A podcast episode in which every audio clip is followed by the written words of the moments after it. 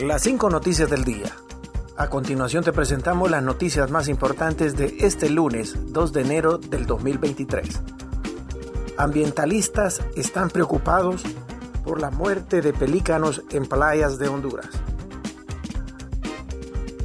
Ambientalistas preocupados por la muerte de más de una docena de pelícanos en las playas del norte de Honduras piden se investigue este acontecimiento que tiene lugar en el país centroamericano. La ambientalista Evelyn Canales detalló que los pelícanos fueron encontrados sin vida en la isla El Pájaro, en Omoa Cortés, al norte del país.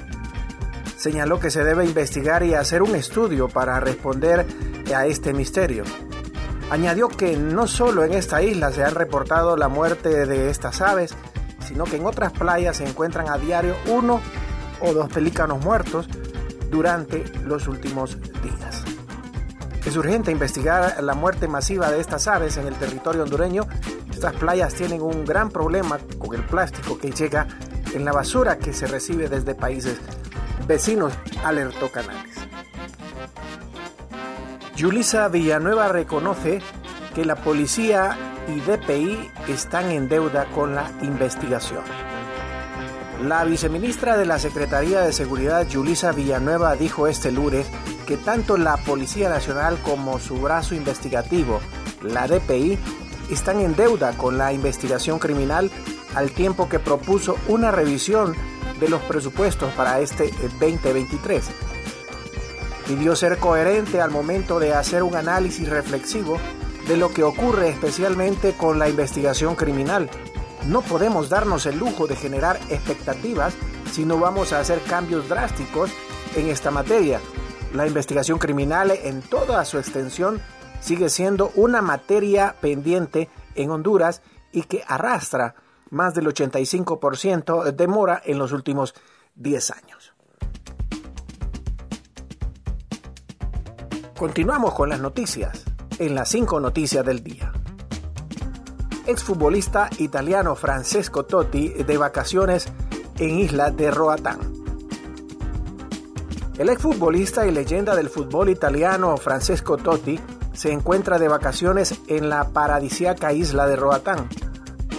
El eterno 10 de la Roma de Italia y campeón del Mundial 2006 eligió a Honduras para disfrutar junto a toda su familia los primeros días del 2023.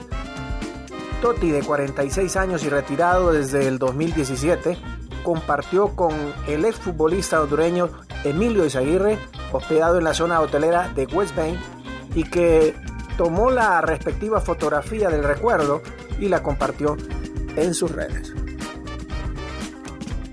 Hombre eh, golpea a anciano porque le reclamó que dejara de tirar cohetes en la colonia Kennedy de Tegucigalpa. En un video que circula por las redes sociales se observó que un hombre agrede físicamente a una persona de la tercera edad.